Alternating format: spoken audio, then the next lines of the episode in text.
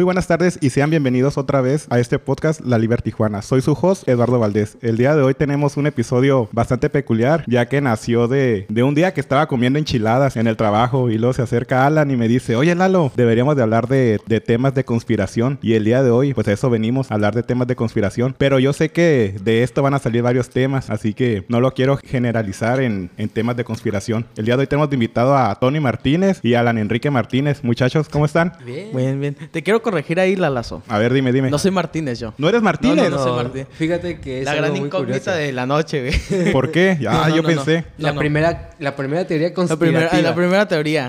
Dale. Pues no, no soy Martínez porque él lo, lo alcanzó a registrar mi papá. Entonces, no hay que ponernos tristes. Aquí la historia es de que mi mamá me registró como mamá, como mamá soltera y pues a él sí lo alcanzó a registrar mi papá. Por eso yo soy Rodríguez Álamo y él es Ah, Martínez eres mi tocayo, yo también soy Rodríguez. Para que veas. Yo cuento la historia más cómica. Ya, ya ve. Él dice que no me quiso mi papá. Exacto. A ver, cuéntala, La cuéntala. historia cómica es de que mi papá nunca lo quiso y pues dijo, nah, no lo voy a registrar. Ya ves, soy cómica.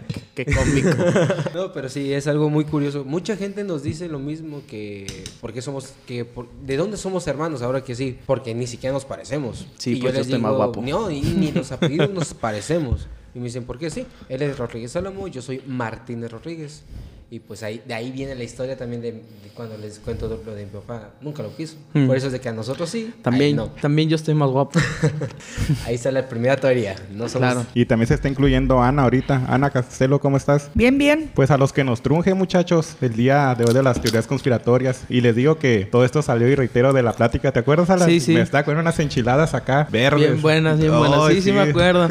No, pero surgió porque yo me acordé de algo que vi la noche anterior y me acordé que eh, tenías un podcast. Eh, pues te dije, ¿no? Que ya venía, eh, me estaba listando para irme a trabajar y de repente empecé a escuchar tu podcast y ya estaba a punto de meterme a bañar y me quedé engranado y nomás no me metí a bañar, no me metí a bañar por andar escuchando tu podcast. Y ya hasta que dije, ¿sabes qué? Lo voy a poner pausa, lo voy a quitar porque si no, no, me- no voy a llegar al trabajo. ¿Cuál estabas escuchando? Fíjate que eran muchas, no era una en, en particular, pero eran muchas. Como te conté en el trabajo hace ratito, te tengo una buenísima. Oh, sí, el Alan me, me anticipó. Le dije, "Eh, güey, no, no me spoilees porque quiero que me las guardes para, Te quería dejar para el como... inicio. Fíjate te- que yo no sé mucho de teorías conspiratorias o lo, lo que investigué para entrar en contexto la- al auditorio que me está escuchando, que es una teoría conspiratoria. En la cultura popular se identifica como un tipo de, del folclore similar al de una leyenda urbana, específicamente por presentar una narrativa con tres rasgos. Sesgos cognitivos basados en rumores, versiones alternativas, en la búsqueda de respuestas y la asunción de una realidad alterada sobre los sujetos y sobre los hechos que describe la teoría. A grandes rasgos es Sí, eso. sí, Es- Y claro. es lo que te estaba contando Sí, hace rato, sí. ¿no? Es como, como dijiste, son leyendas o mitos que, que uno no puede como verificarlos, se podría decir. Que no puede confirmar que existen o que no existen. Y ahí te va la primera, Lalazo. Como te dije en el, en el, en el trabajo, ¿tú sabías que ya, por decirse así, se encontró la ciudad perdida del Dorado? Oh, sí, me estabas comentando. Y de hecho hay una película animada de DreamWorks, ¿no? Sí, De- sí, sí. Del Sí. Dorado. Pero estas se fueron muy a lo lejos ahí con nuestros parientes, los indios, yo creo. Que vienen de España estos Tulio y... ¿Cómo se llama el otro? No recuerdo.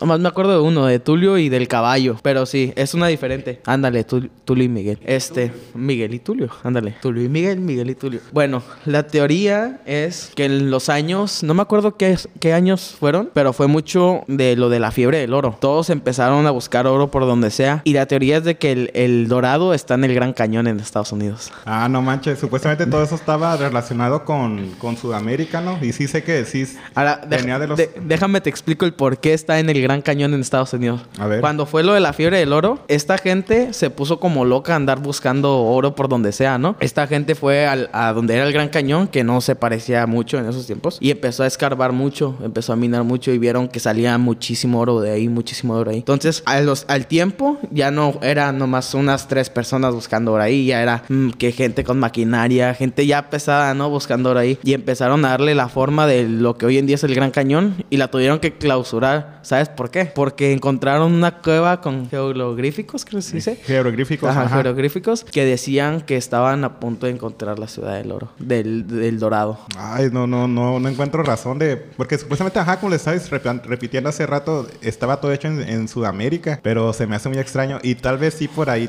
O sea, todos los que estaban buscando esa, ese mito, esa leyenda, lo estaban buscando en el lugar erróneo. Pero fíjate lo, ahora que sí, A lo poco que conozco del tema del dorado, créeme que es una de las cosas que no le he tomado tanta relevancia porque al final puede ser solo una historia po- hecha por los españoles, por la cantidad de oro que tenían los mexicas y los incas, porque también de ahí viene la historia del dorado. Los de Estados Unidos, los que antes eran los colonizadores reales, Sí, los, los pieles rojas, los los, pieles rojas, ajá. ¿por qué son tan ricos? Ok, Los originarios que siguen vivos que tienen casinos en Las Vegas, tienen, tienen mucho dinero. Ok, eso, eso si nos podemos a investigar bien y, lo, y lo buscamos bien, deben tener alguna fuente, por decirlo así, una fuente de dinero de donde pueden surgir. Por eso. Los especuladores Algo saben, algo saben ellos. pueden decir, no, pues es de que ellos tienen la mina de oro, pero es algo muy raro que desde principios nos hayan hecho creer que el dorado estaba en la parte, ahora que sí, la parte baja de Centroamérica y Sudamérica. Pues, ¿por qué crees? Porque no querían ya que buscaran aquí cerca, querían que buscaran lejos, los querían perder, completamente querían que se perdieran. No, no, por eso. O sea, la teoría hace lógica. Quieres ocultar algo para que la gente deje de buscarlo en el lugar donde estaba apenas saliendo. Y de hecho, hace poquito, uno que, que es científico de ahí de la, del área local, pero le gusta mucho hacer los deportes de riesgo como escalar montañas y todo eso, fue, fue a visitar al, al Gran Cañón y se encontró con esa cueva eh, y tenía cinta. De, de no pasar, pues el, el- pues este científico brincó la cinta, ¿no? Y, y se encontró con esos jeroglíficos. Y tiempo después ya no se supo del científico. Como todo, como todo, este, teoría conspirativa, tienen que deshacer el- las pruebas. Siempre desaparecen al, al como que al protagonista o a la persona que descubrió, descubrió cierta cosa. No Así sé es. por qué se deberá. Hay este, no sé si han escuchado de un científico mexicano que descubrió supuestamente como vida alienígena. No, no recuerdo exactamente. Jacobo, está muy raro su, su nombre. Déjenme lo busco. No, no, no, no me acuerdo. Jacobo Greenberg, científico mexicano. Y dice aquí, dice, es egresado de la Facultad de Ciencias en la Universidad Nacional Autónoma de México, fisiólogo y psicólogo mexicano que se dedicó a su tiempo a estudiar el chamanismo mexicano, la astrología y la coesencia. Imaginaba y creía que la telepatía y la telequinesis eran posibles. Esto a través del método científico. Ah, ok. Entonces, Dale, dale. No, no, ahí te, te voy a brincar a otra, a otra teoría. ahorita, de ahorita me brincas. Sí, sí, sí. Entonces, supuestamente, esta persona de- descubrió las telepáticamente con las personas y dicen que supuestamente, no estoy 100% seguro, ahí sí que necesito empaparme más de información. Unos dicen, hay teorías que dicen que lo mataron, hay otra que dicen que Estados Unidos lo tiene resguardado en la en el área 51, porque de muy de repente en su departamento Desapareció. desapareció, exactamente, desa- desapareció de su departamento en la Ciudad de México. Ta. Necesitaríamos, necesitaría más que nada investigar un poco más sobre ese tipo que hasta tiene documentales y, y todo el rollo. Está, la verdad sí está muy fuerte. Retomando esa, esa teoría, Lalo, A ver. regresamos a la que te conté hace, hace unos días ahí en el trabajo, ¿te acuerdas? De lo de China, que en Ah, China sí, ilegalizaron y prohibieron el poder teletransportarse en el tiempo, viajar Sí. en el tiempo. Y ese, esa es lo que te contaba. O sea, hay gente, no, tú puedes viajar en el tiempo o puedes este, moverte en ciertas líneas temporales, pero depende de la gente. Como tú lo dijiste, este, este científico logró encontrar la manera de cómo comunicarse telepáticamente y eso es lo que yo te mencionaba, que no todos, solo cierto, cier- ciertas personas podrían este, transportarse en el tiempo. Por eso China lo, lo, lo hizo ilegal. Porque si estamos de acuerdo, China, eh, los chinos, los asiáticos son muy apegados a lo que es su chi, a su maná, su chakra y todo eso, con sus, sus ¿cómo se llama? La medicina Los, china. lo no budismo y todo eso, ¿no? Lo Sí, sí, sí, claro. Pero si estamos, este, este, si nos ponemos a pensar un poco más profundos, eh, una máquina no se podría es, ser compatible con lo que es el tiempo y lo que es, este, algo astral, porque no, no tiene, este, nada que venga de, de la tierra, o sea, nada que venga de lo natural. Eh, son todos cables y construcciones mecánicas, ¿no? En cambio, un ser humano que no sabemos todavía porque no tenemos el 100% este, de nuestra capacidad cerebral desbloqueada, no sabemos. Un ser humano sí está conectado a la naturaleza porque venimos de, de aquí, de la Tierra. Entonces, esa es la teoría de que por qué China este, bloqueó o baneó, por así decirse, el poder teletransportarse en el tiempo. Porque lo hizo ilegal. Bueno, para ¿Quién empezar, si tenemos en cuenta lo que es el tiempo, a palabras de muchos científicos grandes, una de ellas Albert Einstein, eh, el tiempo es relativo. Realmente es algo que es muy cierto, el tiempo no existe, es algo que el humano tuvo que inventar para medir lo que viene siendo el día de la noche, el mediodía, del ocaso, de la- del, del crepúsculo. Son cosas que el humano necesitó y tuvo que inventar. Sí, ya miré tu cara de doble sentido, tranquilo. No, no, no. Es que me acordé de una, me acordé ¿De una, de una, de una, como una ley que está en Islandia. Islandia. Ajá. ¿Tú sabías que hay- en Islandia hay una ley que te prohíbe casarte si tienes ciertos centímetros en tu aparato reproductor? Ah, caray. Así es. Yo no sabía. Ni yo me, Sí. me acabas de, agarrar- me Nos- acabas de agarrar nos, ese regresa- culo, ¿eh? nos regresamos a los tiempos pasados de eh, Edad Media, donde esta, esta muchacha se casó con un rey, pero el rey no, no tenía el tamaño suficiente. Ujú. Y la muchacha, pues ya casada, ¿no ves que en esos tiempos era mucho de no hay que eh, tener intimidad hasta que nos casemos? No, sí, sí, sí. Ok. Pues se casaron todo bien hasta que llegó el tiempo de la luna de miel, por así decirse. Y tuvieron que, que hacer sus cosas, ¿no? Intimar. Ajá. Claro que sí. Pues eh, la muchacha se quejó tanto que fue a la corte de esos tiempos donde estaban casi todos los ancianos y todo eso. El consejo. Ajá. Y les dijo que, que pues no, no lo quería así, que no sé qué. Y desde entonces hay una ley que prohíbe que un hombre con menos de 3 centímetros del aparato reproductor se pueda casar en, en Islandia. Wow. No se pueden casar. Así Oye, me pero, quedé y bueno. pero eso es actual, es eso Sí, sí, todavía está. Porque es, es de tiempo pasado, es desde la, de la Edad Media. Imagínate si el babo estuviera allá. No man, pobre raza. Qué polémica la del babo. Catalogado como un dios sería entonces allá en Groenlandia. Oye, si es cierto, ¿no? Eso del famosísimo babo, ¿qué, ¿qué opinan ustedes? Nos desviamos del tema, pero va a ser rápido esto lo del babo. Para que no quede ¿Tú qué opinas? No, es que... desapercibido en este podcast. Hmm, Pues como toda polémica, toda pantalla de humo, como yo lo miro realmente, esto del babo es una pantalla, pantalla del humo más como la de Care- Carely Ruiz. Realmente. Cortina, cortina de humo. Cortina, quieras decir, ¿no? sí, sí, Ah, cortina. una cortina de humo. No, porque las cortinas de humo son más como del gobierno para poder esconder algo más grande. Ok, no. Ahorita por eso, vamos para las cortinas de humo. Por eso, te explico, mira.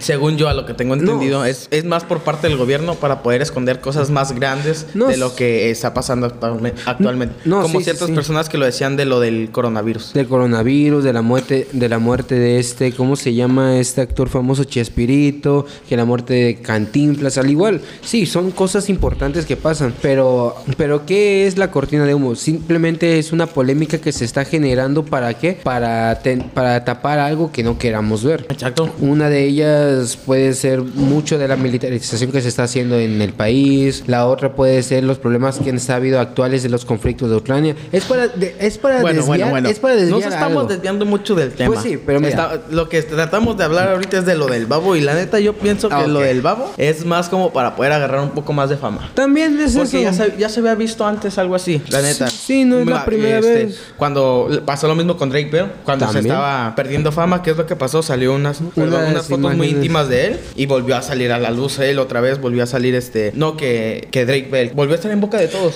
No, y no solo eso. Si supieses que hoy en, la, hoy en la tarde, o no fue Ceci, fue ayer, o hoy en la tarde a Rey Ver lo sacaron del Zócalo. Del Sí. Zócalo capitalino de la Ciudad de ¿Y ahora México. por qué? ¿Por qué? Porque is- quiso dar un concierto gratuito. Y como no tenía ni la seguridad ni los medios, toda la gente se le amontonó y pues fue un Eso está, mal, eso está mal, ¿sabes por qué? Porque nosotros, por así decirse, bueno, cualquier persona, ¿no? Cualquier gobierno, cuando ve que no hace negocio en algo, lo, lo prohíbe. Ve que ahí hay negocio, pero no va a ganar él porque el, el artista lo quiere hacer gratuito y no, no lo deja hacerlo. En efecto. Pero, pero sí, es, por eso digo, es algo curioso, algo que pasó, no sé si ayer o hoy, en la mañana, hoy en la tarde, fue lo que andaba mirando ahorita viniendo para acá. Y es algo curioso que algunos artistas de, de otros países quieran De talla hacer cosas- internacional, se puede Ajá, decir, de ¿no? talla Sí, sí, sí. internacional, como Drake Bell ahorita no es Muy tan re- sonado. Reconocidos. Porque No son es- reconocidos. Ajá, por eso. Es reconocido por Sí, el sí, programa de Drake y George, pero ya no es tan sonado como antes, en, como cuando era cantante. No, porque es que no era tan sonado porque era cantante, sino por, como tú lo dijiste, el programa que tenía. Pero es este interesante cómo artistas de tallas internacionales, como hasta Ramstein, han hecho, han dicho que aman tanto a México o inclusive han hecho conciertos gratuitos en México, a diferencia de algunos otros artistas que son tallas latinoamericanas que se portan de alguna manera pedante, una manera muy déspota con sus mismos fanáticos que ¿quiénes? Son los que los han puesto en el lugar donde están. Se supone. Y ahorita hablando de lo de artistas, desviándonos un poco más del tema, ¿ustedes miraron lo que hizo Bad Bunny? Ah, estás hablando del teléfono que tiró. Así es. Sí, sí, sí lo miré, güey. ¿Tú miraste Sí, eso? Pinche vato culero, la verdad. La neta, que, o sea, cuando llegan a cierto nivel de grandeza se les olvida la humildad. Bueno, también hay que, hay que entenderlo. Fíjate que yo no lo defiendo, pero pienso como que ya está muy estresado porque ya hasta Sí, se sí, retiró. también, también. Es, inte- es interesante la arrogancia que puede llegar a tener a la gente Es que- cuando tien- tiende a tener un cierto nivel de estrés por parte del fanatismo, de los paparazzis y de su manager. Es que, fíjate, también no, no- hay formas de llegar con la gente. Ah, sí, Porque también a lo que se ve que la fanática se, se emocionó de más y llegó corriendo con ella, con él, perdón. Y a lo que parece, Bad Bunny estaba en un momento íntimo, ¿no? Pues que es salir con familia, cosas así. No sabría yo porque yo nomás miraba. Ajá. Entonces, también hay que ponernos del lado del artista, un- a, a ver la perspectiva de él, porque también no están,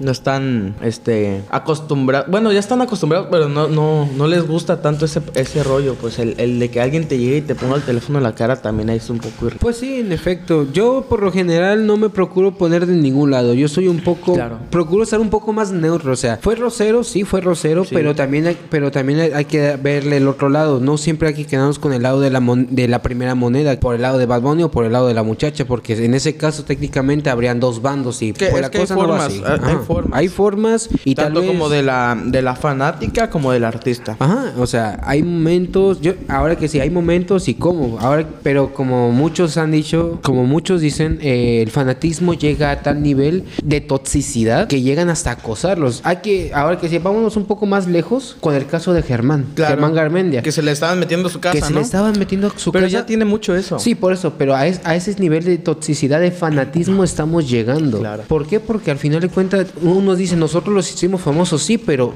son seres humanos, ocupan su momento para ellos. Es de que si querían ser famosos, ¿para qué son famosos? Es de que tuvieron un talento, toda Claro, gente tiene claro. un talento y ellos lo subieron explotar Claro. y decir, ¿sabes qué? Es esto y lo hago por ustedes, pero oigan, ocupo un momento para mí, Claro. como toda persona. ¿Tú qué opinas, Lalazo? Pues yo opino que nos desviamos mucho del tema. Sí, pues sí. Pero regreso, ahorita es como fue como un paréntesis porque yo sé que hablamos del babo. En mi opinión personal, siempre hay que ver este, si yo fuera famoso, me imagino que algunos de los que estamos aquí presentes fuéramos famosos, pues sí, exacto, necesitamos nuestro momento de intimidad familiar. Entonces yo, yo no sabía lo que dijo Alan, que a lo mejor el, el tipo iba con su familia y por eso se manifestó de, de esa manera, ¿no? Pues sí. Entonces, pues hay que ver las dos, como dice Tony, Claro. las dos caras de la moneda, pues donde la, la parte humana y ya cuando es este la parte artista. Claro. Entonces, Dijeran muchos no son robots, aunque llegando a este punto de que no son robots, tengo otra teoría. Ah, ya vamos a entrar a las teorías otra vez. Qué bueno que dejamos de lado a los artistas. A ver. te tengo otra teoría. Hay una teoría de que realmente sí son robots, sí son, sí son clones. Hay un rapero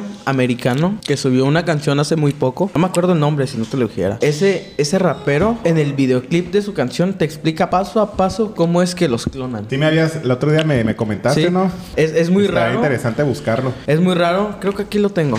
Es muy raro porque el, el- las, las industrias que tenemos hoy en día de música hacen lo que sea literalmente para poder seguir teniendo un ingreso fijo. El- a lo que explica este rapero, que pasa es de que llega a cierto punto, o sea, tienes a los managers, tienes a los artistas y los managers se inflan de dinero y los artistas pues gastan su dinero, lo despilfarran, que son fiestas, drogas, alcohol, este, mujeres. Y lo que explica en el video es de que llega a cierto punto el artista en el que pasa otra vida, pero los, los, la industria lo sigue usando como marioneta después de la muerte. Lo sigue usando como marioneta y, y la gente lo ve, lo sigue viendo normal, pero en realidad ya no está, está muerto. Como lo que pasó con Michael Jackson, pues, ¿quieres dar a entender? Ya ves que supuestamente, aparentemente falleció, pero no sabemos hasta que... Porque supuestamente ya, ya que había fallecido, habían este... ¿Cómo se dice? Supuestamente cuando llegó la ambulancia, lo habían visto que se bajó de la, de la ambulancia y se lo habían llevado en un helicóptero. Bueno, si nos ponemos en ese lado de, de las conspiraciones de artistas que fallecieron, pero al final de cuentas pues pueden que estén vivos, pueden que no, pues es entendible, porque ahora que sí es este tema se metió también al otro tema. Son seres humanos, quieren tener un momento de descanso y ni la prensa y ni el fan los deja, los des- no los deja descansar. Entonces muchos de ellos pueden que finjan su muerte para tener ahora que sí un momento de paz para ellos mismos, algo que digan ya, estoy tranquilo, o sea, ya tuve que generar lo que tuve que generar, quiero estar tranquilo, ya no quiero ser una, ahora que sí, un objeto para el público. Sin embargo, muchos toman del calmi- el camino, pues ahora que sí, feo, que es fingir su propia muerte, pero sería raro decir que fingió cuando hay personas que fueron a la cárcel, como su doctor, Ahí fue encontré el rapero. fue ¿cómo se llama? el nombre. Ajá, el doctor que estuvo ahí con lo de Michael Jackson sí cayó en la cárcel y tiene cadena. Sí me enteré de eso. Y fíjate que también pasa lo mismo con... Ustedes ubican a Elvis Presley, ¿no? Ajá, Sí, sí lo ubican. al, al rey- al rey del rock. Ajá. Que, ¿Cómo es que no se murió en paro cardíaco con tremendo sándwich? Supuestamente también dicen que desapareció de la farándula y, y fingió su muerte. También pasó con Jim Morrison, un vocalista de los Doors. También dicen que fingió su muerte porque ya estaba harto de la, de la fama y todo eso. A ver, Alan, aviéntate el nombre del rapero. Se llama Asap Rockies. Es un rapero afroamericano mexicano de Estados Unidos. Inclusive aquí está el video. ¿Cómo empiezan? Ahí está el, el artista. Ok. En fiestas, en droga. Y después muere. Y llega este este este élite o este equipo de élite, este grupo. Y lo agarra. Y lo siguen manejando ya muerto. Parece que está como una marioneta. Lo siguen tratando igual. Hasta que llega un punto de que ya no lo pueden seguir tratando como marioneta. Y la tecnología entra aquí y hace su parte. Le meten partes de robot. Y con la tecnología que hoy en día tenemos con las impresoras 3D, le imprimen la cara y la semejanza de- del artista. Y lo siguen manejando. Y nosotros no lo notamos porque hay efectos de cámara, hay efectos de todo. Sí, eso ya se escucha muy, muy producido y hoy bastante interesante. Debemos de... Y en el, en el video de él, que él acaba de subir hace muy poco, te enseña paso por paso cómo lo hace. Está muy creepy porque afirma que un día vamos a ser reemplazados todos por este inteligencia artificial. Y ya estamos siendo reemplazados. Ya ves los que les, les comenté hace rato. Porque Ana me dice que fue a un restaurante de, de comida de ramen. Ya ves que les, que le estaba diciendo hace rato. Y me está diciendo que hay como un tipo robot eh, como que es como mesero. Si el Alan sí vio el video, de, que es como un gato, que un robot en forma de gato que... Ajá. Que parece que es una repisa porque por en medio está vacío y ahí lleva los platos. Y ya nomás llega a la mesa y, y sacas los platos de por en medio. Ana, ¿no nos quieres contar tu experiencia? Ana, a ver qué nos, quién nos puede contar de tu experiencia sobre el, el gato, el gato mesero. Fui al restaurante de nombre N, N restaurante, y me dice el mesero, ¿vienes aquí por los videos del, del robot? Y yo así de, no, vengo a acompañarla, así, ¿no? Y ya en eso pasa el robotcito y lleva a la mesa los platos. Y ajá, qué cosa tan bonita. Y en eso mi amiga me dice, oye, este, si le acaricias la cabecita, hace gestos. Y fue algo así como, como de que se acerca con nosotros, con nosotras, perdón. Y yo le, pues lo, lo acaricié y, y hacía los gestos y todo. O sea, era algo como muy cortés, muy servicial. Y dije, quiero uno. Ah, y en eso estábamos como todos obsesionados porque ahora vayamos a tener, tener un robot en casa. De hecho, ya en Amazon venden un robotcito y yo ya lo quiero. Pues es el punto el que tal vez en algún futuro seamos reemplazados por robots. No sé si han visto la No, película. no, no, perdón que te interrumpa, pero ahí en el, en el restaurante N, el robotcito llega a tu mesa, pero no te puede bajar los platos, o sea, a fuerzas el, el mesero, el- el- la persona mesero o mesera, No va y te los, y No. te los Es como un atractivo del lugar, ¿no? Sí, es Imagínate como cuánto la habrá costado esa cosa. ¿no? Ujú. Pero, sí, sí va a llegar este, un punto en que vamos a... No vamos a ser reemplazados como tal, pero vamos a llegar a ser este parte androide. Realmente sí, sí lo creo porque ya ha habido un sujeto que... La lamparita. Ah, que no es lamparita. La antena. Oh, es una antena que Se tiene parece mucho al pescado este que vive este, En el fondo del en el mar. fondo del mar, que tiene una antena pero lo usa. Sí, sí, sí, sí. No me sé el nombre. Ni yo, pero sé cuál es su función. ¿Y si existe? El, Sí, el sí. señor sí, sí existe. No, el pez. El pescado ah, sí, sí, es un también. pescado este, oscuro. Están hablando de- Ando visto, transparente, pero, ¿no? pero yo, yo de siempre he pensado que... Harbison, Ah. el, el primer cyborg reconocido mundial, Mundial. pues reconocido por el mundo como el primer cyborg. Y sí les conté, le, le dije al, le estaba comentando a, a Alan que es una persona que no miraba los colores. Entonces él decidió injertarse o hacerse un injerto, no sé cómo lo habrá hecho, para, reci- para recibir este señales de, de colores. Y luego tiro- que- creo que puede recibir correos electrónicos, se puede conectar a Wi-Fi, hacer llamadas. Deberían de- de Iron Man. Jarvis, leme este correo. A ver que sí, algo chistoso y sonará muy grosero por ahora que sí por la condición de la persona, pero deberíamos deberíamos de omitir eso para que Mark Zuckerberg no lo escuche. Con eso se hace rico y quita meta del programa de Facebook. No, este, mete su, su, su pase para pagar menos impuestos. ¿Sí lo sabías? ¿Cómo? A ver, a ver, cu- cuéntanos. Meta lo creó para poder este, pagar menos impuestos. Porque en Meta está registrado como el CEO, pero tiene, tiene más acciones, pero le pagan menos. Le pagan a un dólar. Sí sabía algo que así como que el Mark Zuckerberg gana como un dólar al año o algo Sí, así. gana un dólar al año y es para evitar impuestos. Porque le pagan más, gana más, gana muchísimo dinero por las acciones que tienen sus ambas compañías, lo que es ahorita Meta y lo que es Facebook, que es casi dueño ya de todas las redes sociales. Eso sin contar Instagram y por WhatsApp. eso, por eso, todas sus- casi todas las redes sociales que es Instagram, WhatsApp, ya, ya mero llega hasta Snapchat. Pero sí, le pagan a un dólar al año, creo que es al año. Y es lo que deduce gan- de impuestos, Ajá, gana más este por las acciones que tiene y paga menos impuestos. Porque a los accionistas le cobran como un 5, un 5 o 6% de impuestos. Y a gente con salario, salario fijo como a nosotros, si vas a, a- a hacer tus impuestos, te van a decir que te cobran como el 10%. Sí, es, sí duele cuando es así, 10 el 10%. Pues puro pinche plan con maña, la neta, para, Sí, sí. para esas cosas de Pues, digo, reducciones son- de impuestos. Es muy, muy, muy inteligente Mark Zuckerberg. Antes que nada, tío Sam, yo, yo amo mucho Norteamérica, me gusta, me gusta tu forma de pensar. Ese- eso no tiene nada que ver conmigo y, y mi estatus migratorio.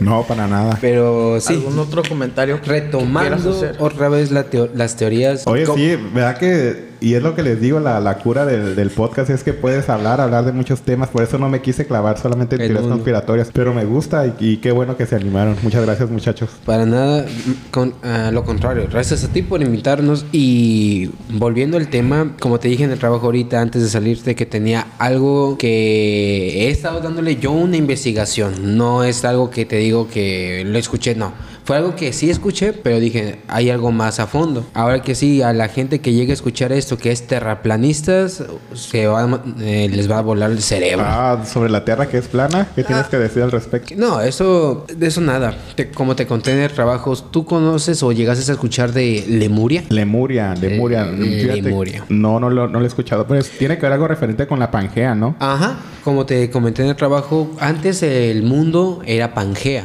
era un continente solo, todos los continentes estaban juntos, no había distinciones, hasta que después se hizo el desplazamiento entre las capas y empezó a ser los continentes, el continente americano, el africano, el, asiat- ah, el asiático, así sucesivamente. Pero hay una, si juntamos los mapas, hay una parte que no queda de la Pangea. Hay dos huecos donde dicen que estaba tanto la Atlántida como Lemuria. Lemuria, a lo que muchos, muchos dicen que es algo que no existió, otros dicen que sí existió, estaba por eh, la parte baja de Chile, que de donde vienen las, famosas cabezas de Pascua. Sí, sí, pero Ah. supuestamente Chile está, sí embona bien con África, ¿no? Se supone. Toda esa parte de Sudamérica, Argentina, Brasil. Ajá, pero hay una parte donde no embona. Ahí es a lo que voy. Lemuria se conoció porque era rival del Atlante. ¿En serio? Sí. No, no sabía eso, fíjate. Lemuria era mucho más avanzada que los Atlantes. Te- dicen que tenían una tecnología tan avanzada que eran conocidos como los Anunnaki. O llegaron a ser conocidos como en su parte Anunnaki. Unos dioses supuestamente superpoderosos que medían más de 3 metros y tenían altas barbas. Que muchas de las, muchas de, las civilizaciones los llegaron a pintar. Entonces, Lemuria se hizo llamar así también porque de ahí vienen supuestamente los Lemures. Una raza que nomás se da en esta zona de Sudamérica y Centroamérica. Sí, no son los changuitos. Ajá, los changuitos. Ahora, la historia que narra de Lemuria es de que hubo una guerra que no pudieron controlar, una guerra de tecnología que fue la que provocó la destrucción de Lemuria y de la Atlántida. Fue la fue la su misma tecnología que los destruyó. La avaricia, muchos de los que muchos de los habitantes de Mu- Lemuria y Atlántida, algunos escaparon y tuvieron y llegaron a algunos lugares con algunas regiones aprendiendo sus idiomas y sus costumbres, dejando atrás su pasado, pero ahora que sí hay lugares arqueológicos donde dicen la historia de Lemuria. Hay, hay cosas que los investigadores dicen, esto no lo entendemos porque no está en los escritos. Sí, no está escrito o no lo entiendes porque es algo que se olvidó. Es la historia perdida detrás de la historia actual. El continente perdido. El continente perdido, Lemuria. Hay libros donde narran lo, ahora que sí, a, a profundidad lo que era Lemuria. Pero eso es lo que es el resumen que te puedo dar de lo que he estado investigando y leyendo. De dónde viene la palabra, a quién, quiénes eran, quiénes eran y cómo se catalogaban. Porque también También otra cosa que no, sa- no sé si sabías, hay supuestos avistamientos de gigantes durante, durante muchos tiempos. Entonces, Inclusive los huesos. es- en- ajá, inclusive los huesos. Ahora, si nos ponemos a pensar que de Lemuria venían los Anunnaki, que eran gente de 3 hasta 4 metros, imagín ¿qué no habrán hecho después de la guerra? Sí, miré en unas imágenes que circularon en Facebook sobre los, los gigantes que había fósiles, pero que supuestamente hasta el mismo ser humano los trató de esconder. Exacto, entonces... Bueno, no- si, si nos ponemos a pensar, retomando lo de los gigantes, nosotros éramos gente avanzada, pero retrocedimos muy feo en el tiempo. Porque venimos de genes de, de gigantes, le- realmente. Te basas a los, a los egipcios, nomás regresando a los egipcios, la, la prueba más, más viva que tenemos hoy en día, que son los jeroglíficos que tienen ellos, sus pirámides. Que son de, prácticamente dibujos que ellos tienen cargando bloques entre dos personas. Los bloques que hoy en día están puestos en las pirámides. ¡Wow! Y, y se ve claramente cómo dos personas va, van cargando los bloques. Entonces la teoría de, de todo esto, en- entrando con los egipcios, la teoría es de que nosotros venimos de, de genes de gigantes. Hay una frase que la dijo un gran filósofo, no sé quién fue, la verdad, me hubiera gustado, me gustaría decirte ahorita el nombre, pero hay una frase que créeme que cada vez que tengo chance que una persona, ahora que es una persona cerrada de mente, empieza a decir o ahora que sí justificar un hecho, siempre le digo, recuerda, aquella persona que no conoce su historia tiende a dos Claro, veces. claro que sí. Ahora que sí, ¿qué, pas qué, tuvimos, ¿qué tuvo que haber pasado para que hubiéramos retrocedido a tal forma para que no, ahora que sí, llegáramos a este punto? Pues ahí está una un claro ejemplo, la guerra de ahora que sí, la guerra de Lemuria contra la Atlántida. ¿Qué pasó? Ambas civilizaciones desaparecieron y retrocedieron. ¿Hasta qué punto? Hasta que sus razas se tuvieron que, ahora que sí, reducir. Claro. Entre los atlantes se tuvieron que ir para el continente europeo, Es que, africano. es que todo es un círculo, prácticamente es un, cir- Sí. un círculo. Como tú lo dijiste, aquel que no, ¿cómo? Que no acepta su historia, tiende a repetirla. Aquella persona que no conoce su historia tiende a repetirla dos veces. Y es, y es lo que, es lo que pasó. Es lo que ha pasado con todas las razas que ha llegado a ser supremas, por así decirse. Repiten su historia. ¿Por qué? Por la codicia, por la, por el querer tener más que el otro, como nos está pasando hoy en día. Con lo, lo que pasó con Estados Unidos y Rusia. Mm. Casi nos matan a todos, desgraciados. Te estás refiriendo a lo que pasó con COVID-19, ¿verdad? Con COVID, a, a la con- guerra, todo. Hacemos la guerra que pasó entre, entre Rusia y esta, ¿cómo se llama? Ucrania. Ucrania, que se estaba metiendo a Estados Unidos donde nadie le habló. O sea, vamos a hacer un paréntesis, no es de que odiemos a ningún país, realmente somos neutros, pero lo vemos por el lado más humanitario, o sea, en una guerra va a haber bajas, va a haber, ahora que sí, ¿cómo, ¿cuál es la palabra que estoy buscando?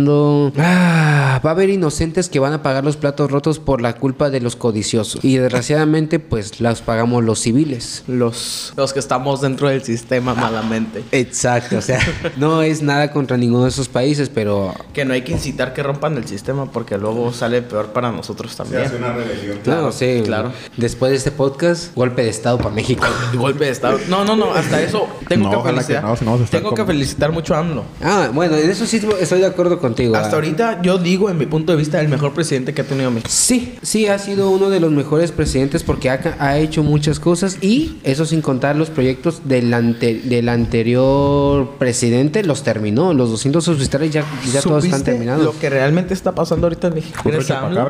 ¿Del No, no, no, gracias a México. ¿O de la Gracias a- Llorona? Gracias a, a AMLO. No, No, a ver a qué es ver. lo que está. No, no. Posiblemente México pueda ser en un futuro potencia mundial. Tiene los recursos para. Por eso, porque AMLO lo está haciendo posible. Ya no vamos a depender de otros lugares para poder refinar nuestras, nuestro, nuestro petróleo. De- es lo que te iba a decir ahorita. Técnica, podemos ser potencia porque ya vamos para cinco refinerías en, en la República Mexicana. Ya no vamos a ocupar ni, ni, ni de Arabia Saudita ni de Estados Ahora, Unidos. ahora te explico. Ahora, ahora te explico. AMLO cortó todo este, por decirse así, amistades. Bueno, no amistades, sino negocios que es con Asia. Ya no, ya no facturamos, por así decirse, nosotros en Asia. Ya lo hacemos todo aquí en México. Inclusive lo que son de los alemanes también ya se están viniendo para México. No, sí, Ya, eh. ya pusieron una de Mercedes-Benz en la Ciudad de México, lo que igual no había. Ya están cortando esos lazos que habían con Asia y se están viniendo a México. Eso sí lo había escuchado, la fue antier porque sí me, me impactó mucho lo que viene siendo la caída del, del dólar, porque pues trabajamos aquí en fronteras, a nosotros Claro, sí nos claro. afecta. Igual, entonces me puse a investigar y, y de ahí salía toda esta investigación de que México ya está se está saliendo de un punto donde los otros presidentes los tenían en la parte de hasta mero abajo y ahorita estamos subiendo, estamos subiendo. Claramente México ya se está volviendo un peligro para los demás países. Claramente. no, sí, sí, es, Para es ti, verdad. Shakira. Clara, clara, claramente. Clara. No, es en serio. México se está haciendo un problema para los demás países y creas o no, van a querer poner represalias. No, eso que se puede que- armar una guerra. Quieren. Pero fíjate que hay, hay otra. Hablando de teorías, ¿no? Mm. Supuestamente dicen que nadie puede atacar a, a México porque tenemos de vecino a Estados Unidos. Entonces, si atacan a México, dicen que probablemente Estados Unidos brinque paro. Sí, sí. Y más, más por eso, más por nada, por eso vino a, este Biden, Biden, también, a a- Biden, también aquí a México. Y vino otra, la de, la de, la que trae el dinero, no me acuerdo, la secretaria de dinero o algo así de México o de otro país, no me acuerdo, vino aquí también. No, vinieron No, los dos presidentes. Vino el presidente de Canadá y el Sí, el de presidente. Canadá. Ajá, vinieron los dos. Hablando de Canadá, con madera para que no pase. Deja No, no, no, Canadá en Otra, paz. otra- no, otra De- teoría. Deja Canadá Otra en paz. güey. otra Canadá teoría. no te ha hecho nada. No, no, no, no, no es de que me haya hecho algo, no, es lo que está haciendo Canadá. Deja Canadá es en una paz. teoría, no, no, te la pintan muy bonito. Canadá tiene los, no sé, Que hable, hable, yo sé el que peor clima. sabe mucho. El peor clima. ¿Eso porque qué- qué? está frío como quieras. Hasta los, los días de, de verano están fríos ahí. bueno, sí, para la sí. gente que está ahí no, ¿verdad? Pero para un turista está frío. Tiene el peor clima, por así decirse. Pero tiene, según los, los mejores trabajos, la- el mejor gobierno, cosas así, ¿no? ¿Por qué el presidente de Canadá invirtió 8.2 millones en comida para insectos? ¿Comida para qué? Insecto.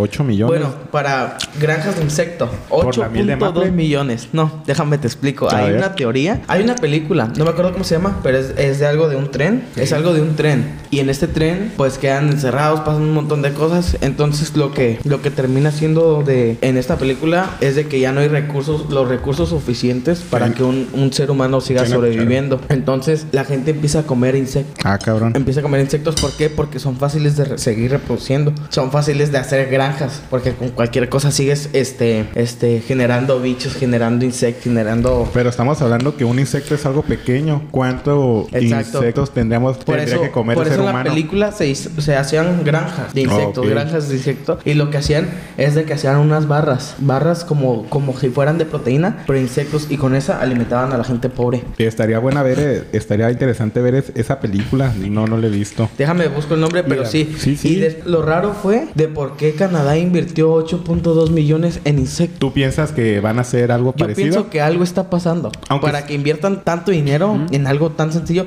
porque si nosotros nos podemos a pensar, las cucarachas resisten demasiada radioactividad. Pueden vivir hasta una semana sin cabeza. ¿Y sabes por qué se mueren? Porque no se están alimentando. Sí, realmente sí. La teoría más fuerte, ahora que sí, por la cucaracha, es de que puede aguantar una bomba atómica. Fueron y 8, puede estar sin nada. 8.5 millones. Ok, si lo vemos por el lado cons- conspiranoico, ahora que sí, pues sí, hay algo que esconde, pero si lo vemos por el lado objetivo y ahora que sí, como sería no- mis lados de mi lado, nuestro lado de, co- de cocineros, muchos de los insectos llegan a contener más proteína que la misma carne, que el pollo, que el marisco. Entonces, no nos vamos tan lejos. China ha tenido granjas de insectos. México consume insectos, tan solo con el chapulín, la, el chapulín, Exacto. la oruga, el gusano de maguey, la, Bueno, la para nosotros no panza- sería nada nuevo, pero para los Ajá. demás. Por eso, para nosotros no es nada nuevo. Mira, te es tengo algo la película. exótico, la película así. se llama Snowpiercer. Snowpiercer. Snowpiercer se llama la película. Es de un tren que te, te explica todo esto. Pero lo raro es del por qué el presidente de Canadá acaba de invertir 8.5 millones en comida para insectos.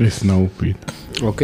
Ah, debe de tener alguna razón. 8.5 millones es mucho dinero. Pues sí, Muchísimo. es y demasiado solo para dinero. comida de, de insecto, perdóname, pero con Es- eso puedes alimentar a todo tu país. Es muchísimo dinero, sí, cierto. Sí, Sí, sí. por eso te digo, es algo raro que un presidente gaste tanto dinero para comida para insectos. Pero por eso, él debe de tener sus razones. Como dice Alan, él debe de saber algo que nosotros no, pero ahora que sí, nosotros como, como ahora que sí, como espectadores de este lado, no vamos a saber cómo controlarlo. Porque realmente muchas de la, muchos de los gobiernos ocultan la verdad, no tanto porque no la quieran decir, simplemente porque hay cosas que nosotros no vamos a entender. Fácil y sencillo. Vámonos con los SCP. ¿No saben qué son los SCP? Son anomalías. No lo desconozco. ¿Tú, Ok. Alan, sabes? No. A Ok, ver. los SCP son anomalías que pasan Yo durante... lo entendí en ese NPCs. No, SCP. Muchas de las personas, mu- unos se lo tomaron como un mame, como un meme técnicamente, pensando que no, que era algo X y oye, pero mucha gente se lo tomó en serio, tanto que llegaron a investigar y hay, funda hay fundaciones de encargadas del, del, ahora que sí, como dice sus siglas, SCP, a seguridad, contener y proteger. SCP. Son anomalías que hay en el mundo y esa organización se encarga de controlarlas y modificarlas para que el humano no las vea sin- y se mantenga todo el orden tranquilo.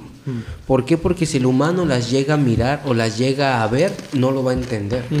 Y va a entrar en un shock No. donde puede morir o puede por perder qué. la cordura. Yo así porque el ser humano no lograría entenderlo. Porque desde el principio que salió una anomalía así, el gobierno empezó a ocultarlas. Entonces nosotros estamos tan acostumbrados a lo ordinario que cuando pasa algo fuera de este planeta, por así decirse, algo que viene de, de otra galaxia o algo anormal, la- el ser humano se asusta. Piensa que es un... Como estamos to- tan apegados a la Biblia, tan, tan apegados a lo, al Dios, al divino, algo divino, estamos tan apegados a eso que cuando vemos una anomalía, nosotros lo tenemos como, como señal del fin del mundo. Hay una, hay un SS se catalogan a las anomalías como SCP- le ponen un número dependiendo de la del, del rango, por decirlo así, y una clasificación. La Keter, que es la más alta, que es la que es súper peligrosa para el hombre, y la y hay otras más bajas que no me acuerdo. Y hay una anomalía respecto a eso que está supuestamente controlada, que es de un hombre que se hace llamar Dios, que está controlado por la fundación diciendo que él lo sabe todo, que conoce hasta la, la primera piedra angular que fue la que puso para crear el mundo. ¿Pero es un dios ficticio o es el dios que todos conocemos Supuestamente es el Dios, supuestamente a lo que dice la fundación. Es que aquí lo raro,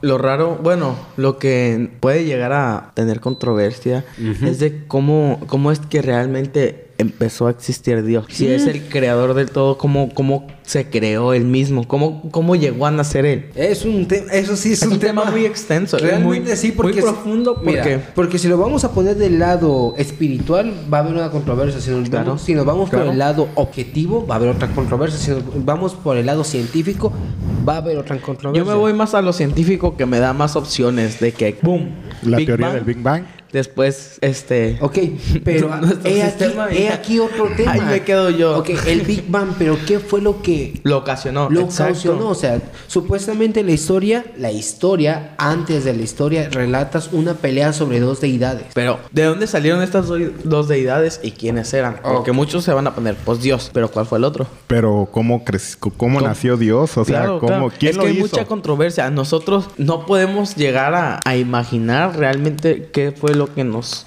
hizo que existiéramos. ¿Sabes cómo? Es, es raro y si te va a quitar el sueño si te pones a pensarlo mucho porque nunca vas a llegar a tener una respuesta en concreto. sí, es como, como si te pusieran lo mismo que nosotros tenemos con lo del huevo y la gallina. ¿Qué fue primero, el huevo o la gallina? Claro. O sea, esto sí es cierto, pero si- volviendo al lado, volviendo al lado, ahora que sí, mítico, porque eso es mitología. Si vamos al lado mítico, eh, antes de los dioses griegos, habían dioses titánicos. Los que todos conocen como Tronos y Tronos, a Océano, Tánide. Zeus y esas cosas. Ajá, esos son los dioses olímpicos. Los Pero dioses regresamos a lo mismo. ¿Quién los, creó? Esa es mi pregunta. ¿Quién- ¿De dónde salieron estos individuos? Ok, te lo vuelvo a repetir. De Adán y Eva. Ah.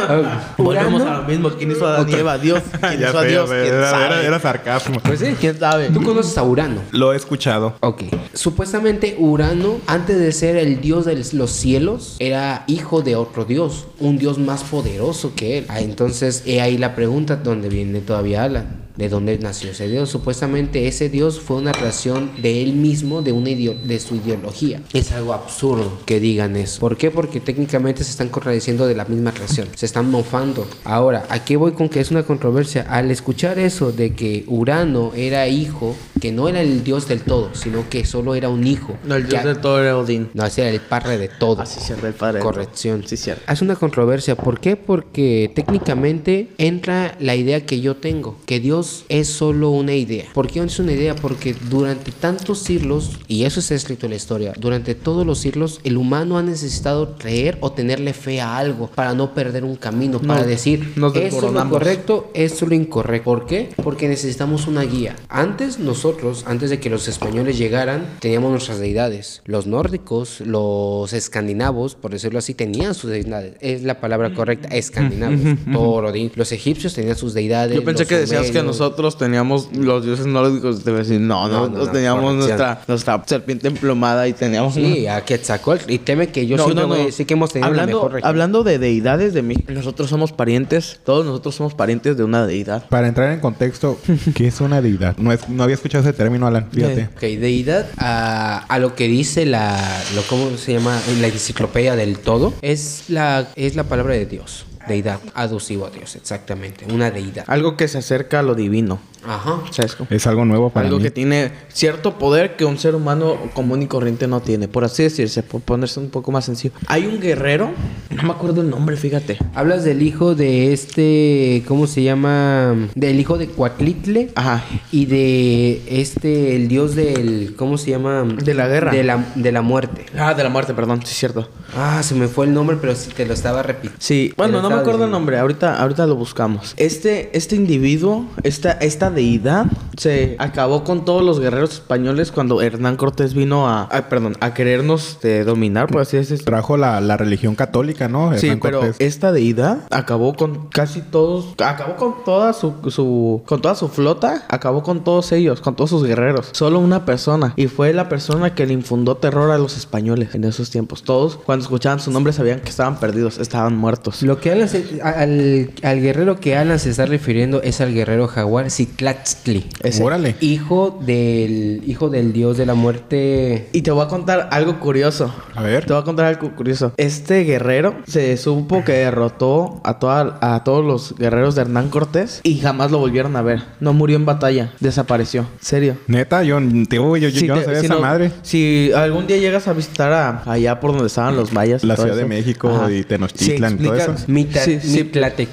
Es el dios de la muerte. si si le preguntas a un este indígena de ahí te- que te cuente la historia, te va a decir que, que jamás encontraron a este guerrero que era una deidad porque venía de era, era hijo de un dios. Supuestamente de un dios. Ahora que Que sí- lo mandó a ayudar a los guerreros que... Le mandó a ayudar a Cuauhtémoc porque Cuauhtémoc hizo su, su alianza con Hernán Cortés hasta que le quemaron las patas. Yo, yo insisto que la alianza de, Cor- de Cortés y Cuauhtémoc nunca existió. Yo sigo insistiendo que Tlaxcala no existe. Los tlaxcaltecas no existieron. Son- y si existieron, qué traidores son, la verdad. no mames. Bueno. Sí, o sea, sí supiste que los tlaxcaltecas se aliaron con los Eso españoles. está como, el, como los peruanos dicen que no existe Perú. Sí, sí, No, güey. sí, había escuchado eso. Oye, qué, qué interesante, Tony. Yo, yo no había escuchado esa madre, güey. No, o ¿No sea, viste el documental? El de... Y, y de hecho, no, nos chutamos con, con Ana, nos chutamos la, la serie de, de, de Hernán Cortés. Y no hablaba mucho de sobre eso, fíjate. No. Así que si hay un Sí, nos escondían muchas tlaxcalteca cosas. O uno de Tlaxcala escuchando esto, créeme que yo no lo voy a saludar cuando No, lo existes. No existes. No, tu existencia, Si tu existencia no, no está en la, Si en la quieren historia. retomar la parte de las teorías, les tengo una buena. Y es algo de su infancia. A ver si lo recuerda, si se los remueve a su infancia. Más efectos banderas no esta noche. ¿De qué? Mm, sí. sí, Sobre aviso no hay engaño. ¿Recuerdan Pinocho? Sí, Pinocho. Que se pronuncia Pinocchio. Sí, Ajá, ahora estamos con, de acuerdo, con la ¿no? nueva película de Netflix ya nos Pinocchio. quedó Estamos claro. de acuerdo, ¿no? Pinocchio. Pues es que originalmente es un libro eh, italiano y Pinocchio. Bueno, Pinocchio. los pongo, los pongo en contexto. Separen las palabras que es pin y noquio. Hay uno, hay una teoría que se trata de esto. Pin, hay una glándula en nuestro cerebro que es la parte central, Pineal, en- que es la, glándula la pineal. glándula, glándula pineal, exactamente. Está en, en el medio, en medio de nuestro cerebro. Y el occhio en latín significa ojo. Si juntan las dos palabras ya traducidas sería el tercer ojo del ser humano. Se supone que es cuando ya abres el nirvana. Entonces, significa el tercer ojo. Y lo que trata de explicar la, la película, según las teorías que vi, es de que todos somos una marioneta. Todos somos marionetas hasta que desbloqueemos nuestro tercer ojo. ¿Sí? ¿Por qué? Porque ¿qué es lo que hacía Pino- Pinocho? Pinocchio. ¿Qué es lo que hacía Pinocho? A mí me lo advirtieron y me ¿Eh? lo van a cumplir. Libertad. ¿Qué es lo que hacía Pinocho? Hacía cosas de adultos, ¿no? Fumaba, bebía, se comportaba mal. Y eso es lo que hacía que, que se regresara a ser un- una marioneta. Es lo que hacía que, se, que, que nunca se podía ser un niño de verdad. Hasta que empezó a portarse bien, hasta que empezó a hacer las cosas correctamente, se volvió un niño de verdad. Y cada que metía le crecía la nariz. Entonces la teoría es de que nos tratan de explicar que Hasta que no estemos nosotros como bien con nosotros mismos, no vamos a poder liberar nuestro tercer ojo. Bueno, si nos vamos por el lado psicológico, ahora que sí, es verdad. Uno antes de aprender a amar o a querer a otras personas deben de empezar a quererse a sí mismo, tal y como es, y empezar a abrazar, ahora que sí, todos sus demonios. Porque al final de cuentas, ni el más padre llega a ser, llega a ser santo, ni el más ladrón llega a ser un diablo. Todas las personas llegan a tener algún conflicto o alguna, ahora que sea alguna, algo que los impide llegar a ese punto, pero si tanto tiempo se van a estar recriminando eso, pues jamás llegarán a ser pleno. Entonces, tiene, por alguna razón, si es ese caso, tiene algo de sentido. El uno, el que uno quiera estar bien consigo mismo y así liberar el tercer ojo, como tú dices. Pero sí, aunque algo curioso, creo que Pinocchio en, en ¿cómo se llama? Pinocchio en no significa cebolla. No, no, no. Sepáralas. No, no, el sí, pero- pin significa la glándula pineal del, No, no, del sí, ser sí, humano que está en medio de nuestro cerebro. Y el occhio, Si hay una, traducido a latín, si hay una significa ojo. persona que habla italiano en el podcast que escuche, No, el corrija, occhio, el a occhio, mí. el occhio es latín. No, sí, güey, pero a lo que voy. Corríjame a mí. Creo que Pinocchio al italiano Ah, actual ya, ya, ya te entendí. significa cebolla. No.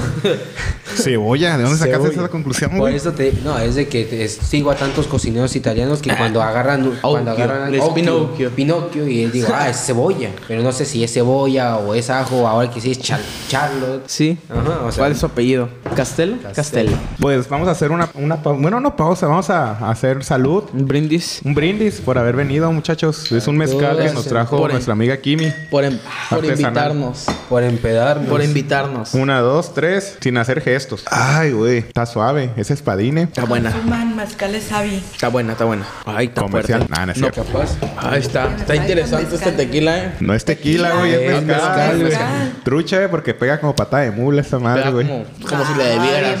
como que si le- como que si fuera exacto. Si quieren más, hay más, hay más, eh. No, no, gracias. Vas a manejar. Fíjate que esa, esa teoría desde el Pinocho, güey, no, no, no sabía, güey, pero está bien, me Bueno, te gustó. dije, tal vez te arruine tu infancia. Ay, el- en la película de Disney o la de Que DreamWorks. está muy romantizada la de Disney. No, no, yo hablo de la original, la que veías en cassette. Por eso es la de Disney, era La ¿no? de Disney, la romantizada. Si nos vamos a la historia original de Pinocho, Es de más o menos- del Toro se acerca más al cuento que Pues sí. cualquiera otra que haya mostrado. Pues sí, realmente si nos ponemos en cuenta de todo eso, sí se acerca un poco más por el hecho de Te que tengo otra que es de la caperucita roja. el río se murió.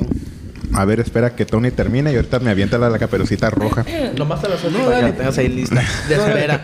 Como las de Spotify cuando Ah, quieras poner otra canción. Te la suelto. Te la digo. Pues échala, ya está estamos, interesante. ya estamos aquí. Está, está- Acuérdate del fenómeno na- natural ahorita. está in- está interesante. ¿Sabes por qué el cuento de, de la caperucita roja fue creado? No, Alan, ¿por No, qué? fue creado igual como en, los, en la Edad Media, creado para una, unas princesas para que estuvieran al pendiente que habían hombres como vividores que se querían aprovechar de ellas. Este, este, la película, este escritor lo escribió más que nada para las princesas y para las muchachas que tenían dinero en esos tiempos, porque en el cuento que él escribió, pues es normal, ¿no? La caperucita va al ¿Y bosque. ¿Cómo, cómo el lobo se come a la abuelita? Ay, déjame le explico. Puede que ay, sea- El lobo se come a las mil. Puede Ay, que ay, sea, puede no, que no. sea como el lobo sea una metáfora. Sí, sí, ahí vamos. caperucita Déjenme, déjenme es les explico. Son pedófilos. No, déjenme les explico. A ver, La caperucita, que es la muchacha, la niña, ¿Una el, es- niña? el escritor la escribió por las muchachas de en ese tiempo. De que eran niñas. eran inocentes porque sus papás las tenían en, en castillos de oro. Se comportaban como niñas, tal cual. Porque jamás habían vivido una experiencia del mundo real. Y el lobo significa estos vividores que se aprovechaban de ellas en los bailes. Que eran mucho de andar en salones caros, ¿no? En esos tiempos de que un castillos y cosas así, ¿no? Entonces, lo que se trata de este cuento, este, este escritor, se los contaba cada que iba a una reunión así, para que estuvieran al pendiente las muchachas, porque en la historia real no existe un leñador que salve a la caperucita roja. Empieza normal, el, el, el lobo ve a la caperucita en el bosque, la caperucita eh, quiere llegar a la casa de su abuela, se encuentra con el lobo, empiezan a hablar, empiezan a tener una conversación, le cuenta dónde va, el lobo llega antes, se come la abuela, se, se acuesta y Ya después llega la, la caperucita roja, ¿no? Y se acuesta también y empieza a notarlo hasta que el lobo se la come. Pero en el cuento real no hay un cazador que la rescate. Ahí se acaba el cuento. Y al final termina con una moraleja de que, que tengan precaución con los lobos de, de sus tiempos para que no les pase lo mismo. No siempre habrá un final feliz en cualquier cuento. Exacto. Wow, no, no, no sabía lo del, lo de la caperucita roja, pero me intrigó. Normal, arruinando infancias. ¿No? No, No, Pues es ya. interesante cómo muchas de las empresas, ahora que sí. Es como, en- censuran las cosas. Ajá, énfasis en Disney, romantiza lo que viene siendo lo que es verdad, lo que es la realidad. Lo Y- romantizan porque es para niños, güey. Ok, tal vez sí sea para niños, pero tienen que dejar una moraleja de Pero también lo tienen que dejar como debe de ser, porque si en esos tiempos habían depravados, por así decirse, en estos tiempos hay más. Y más por las redes. ahorita hay más porque Por las redes. las redes. So- por eso, exacto. más por las redes. Por el internet. Por eso, por las redes que hay Ya ahorita. están expuestos. Sí, realmente me ha sorprendido mucho esta juventud. Ah, esa juventud es la más despierta, por decirlo así. No creo. No. Déjame te explico. Después de cierta, de cierta época, la gente, la juventud dejó de ser despierta, como lo dices tú, y empezó a ser más sensible, por no decirlos de Estaría cristal. chido ahí que nos... Porque todos... Lo curado de aquí es que todos crecimos en diferentes épocas. Ana creció, que es un poco más mayor Yo soy que del nuevo nosotros. milenio, pero me, me resguardo con el viejo milenio, la verdad, porque no me gusta cierto. Los millennials, los- Somos... mi- Pero Alan ya como... na- Naciste en el 2000. 2002. tú Ya... eres, tú del eres dos. cristal. Ni tanto, la verdad no me afecta tanto lo que me digan. No, No, no, no, no, no, no, vamos a entrar en polémica de que es cristal o, o no, Aquí- sino que él ya nació con, ya nació con la tecnología, pues, y, y nosotros como que los que somos noventeros, Ana más que es 80, más Inclusive, 90. inclusive tú dirás, naciste con la tecnología, pero es mentira, Lalo. ¿Por qué, güey? A ver, a mí me tocó, a ver. me tocó vivir, me tocó ver las cosas como, como si fueran de antes. Me tocó ver los radios, me tocó ver también las, las películas en cassette, me tocó ver los... ¿Viviste Ah, con qué ching- abuelos o qué? No. no, pero viví con una familia de escasos recursos. Eso sí te puedo confirmar porque somos hermanos. Ajá. De que sí, o sea, hubo cosas en las cuales no tuvimos chance de tener ¿En como... dónde vivían? Muchos, muchas partes. Muchas partes. Demasiadas partes. Sí, porque, porque el- aquí, por ejemplo, yo también soy de un estado.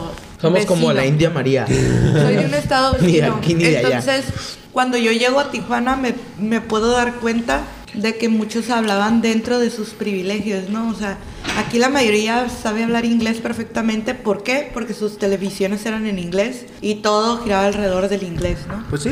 Este, aquí había muchas oportunidades como de conseguir cosas porque las segundas estaban a la orden del día. Ujú. Oh, sí, en Entonces, efecto. la tecnología a lo mejor no llegaba en el momento, pero les llegaba más pronto que a nosotros, los que vivíamos en el interior, que no estábamos fronterizos, que no teníamos esas cosas. Entonces, por eso les digo, ¿en dónde vivían? Porque, Ok, le- te- porque eh, Yo- mucha gente dice, soy de escasos recursos, pero aquí la gente de escasos recursos también tiene oportunidades Ok. que eh, geográficamente Éramos, no nos- no por decir así, éramos debajo de la media. Miren, Todos. La verdad le voy a decir una cosa. Bueno, debajo de la media de la Deja, media. deja- deja de hablar de usted. Ok, perdón, eh, la costumbre. Porque a mi hermano le va a dar vergüenza o por, te- o por temor. Yo lo, yo lo Tú voy me a conoces, soy sinvergüenza, Ah, al verdad, chile ¿no? sí, pero yo lo voy a yo- pero yo lo voy a decir porque realmente a mí me da igual de donde yo vengo. O sea, yo soy de- yo soy nacido de Irapuato, Guanajuato, Yo soy huichol de pero corazón. soy criado en Es Tepic, todo. pero soy tra- nacido en Tepic, Nayarit. Yo soy Tony, huichol. voltea a verme a los ojos. Yo, yo soy huichol de corazón. Ok, le explico. Huichol de corazón. Nosotros somos de Tepic, Nayarit y mucha gente dirá, Tepic es una ciudad, no, es un rancho, todavía veo caballos. Nayarit, el estado. Somos de Nayarit, el estado. Le digo, ah, Mi- La mi- ciudad, pero mi de mamá- ciudad no tiene mi mamá, nada. Mi O sea, mamá es de rancho. Nayarit. Es de Nayarit, mi mamá. Ok, ¿de qué estado? ¿De qué parte de Nayarit es? Porque muchos dirán, eso es, no, es Muchos dicen rancho". Acaponeta, dicen No, no, muchos no. lugares así, pues. eh, O sea, no, y- y San Blas no es. ¿San Blas? es- no, No, San Blas no. espérame, espérame. Platonitos. No, no, no, Las no. litas. Síguele, síguele. Tuxpan. Tuxpan. Tuxpan. Muy bonito Tuxpan. Sí, sí, sí.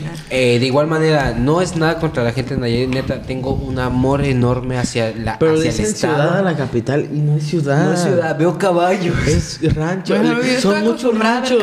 Realmente son muchos ranchos. Exacto, No es ciudad, es un rancho. es, Y- es rancho tras rancho, tras rancho, tras rancho. Y gente de Nayarit, hay que ser honestos. Es un rancho.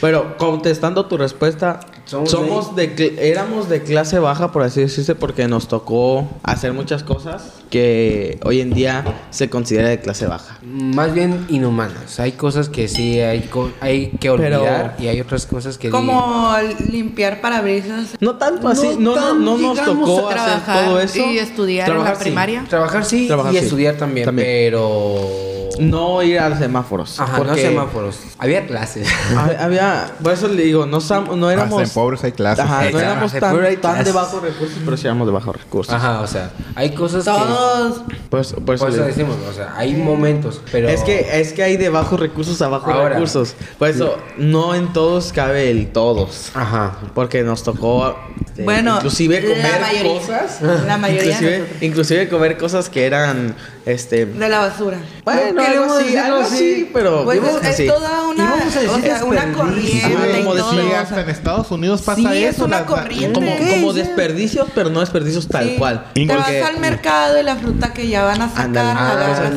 sí. llevas. Inclusive nosotros hemos ido a Estados feo. Unidos a las donaciones, güey, y no, y no. Pero in- inclusive en Estados Unidos tienen más privilegio porque el- lo que nos quitan de taxes se los dan a ellos para que coman bien. Las estampillas, el EBT, Ah, esas claro, ¿no? claro. Y créeme que eso se me hace una gran injusticia porque nosotros nos matamos como burros. Técnicamente nos matamos por un salario. Bueno, no hay que empezar con tu hate contra los vagabundos, Tony, por favor. Ok, me resuelvo mis comentarios. Vagabundos los amo. La verdad los amo. Nos amo, homeless.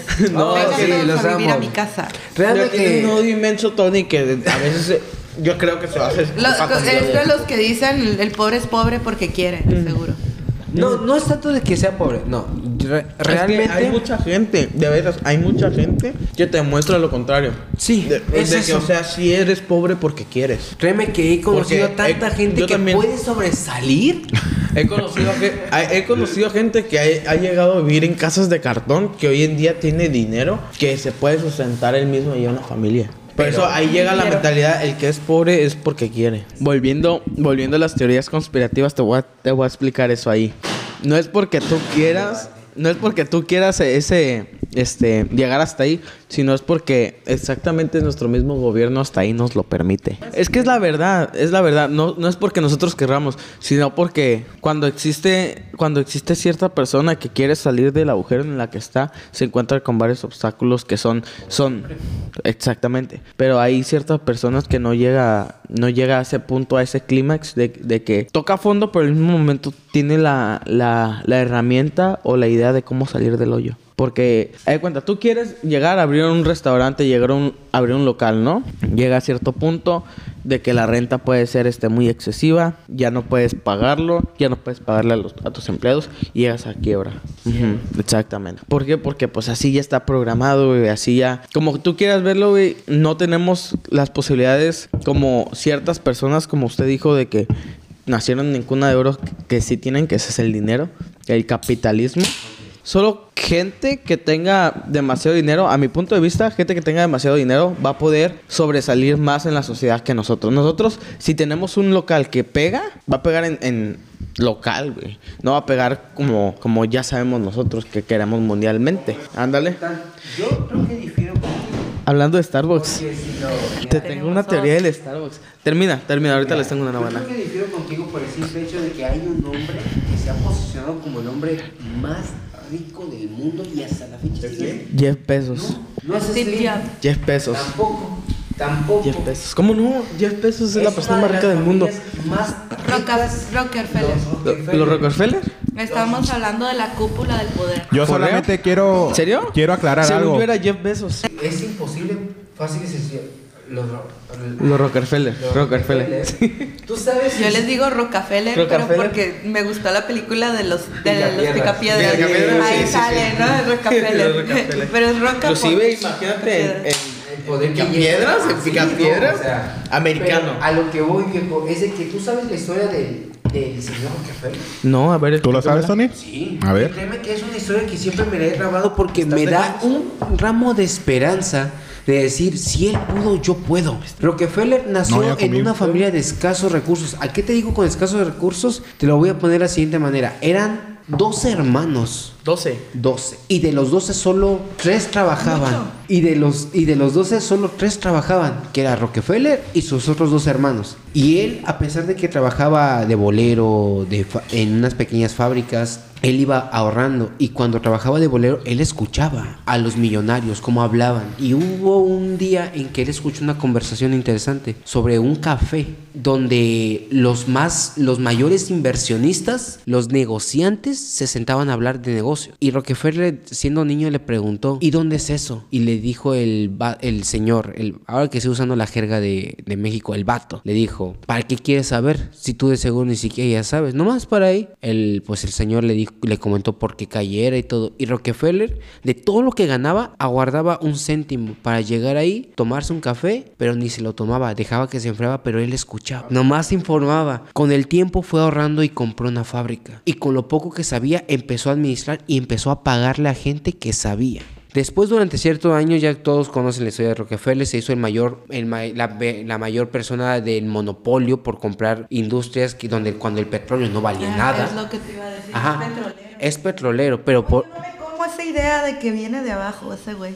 Pero por- Claro que no, no, no, no te la creas, Tony. no, o sea, no, Es ¿por una yo- historia romántica para, para decirle a la gente, tú puedes salir del hoyo que tiene, de- en el que estás, no es cierto. Ya, ya lo busqué, ya, ya busqué ese, Sí. ese atajo y no lo encuentro. No, No, o sea, lo encuentro. sí, ok, tal vez sea cierto, tal vez sea muy romantizado, tal vez hay algo más oscuro de por medio. Como- no soy, no soy Y tan... pensando Siempre- que es una siempre- cúpula que, que, que Ajá. mari- o sea, es, es- es el, ¿cómo se llama? El que la- Maniobran, maniobran todos los- esos títeres, todos manipulador. Sí, el- el mani- manipulan, ajá. ándale, manipulan. O sea, es un manejador de sociedades. ¿Tú crees que no inventa historias para que... Estoy, Claro. de, estoy de acuerdo Claro. contigo, Ana, ¿verdad?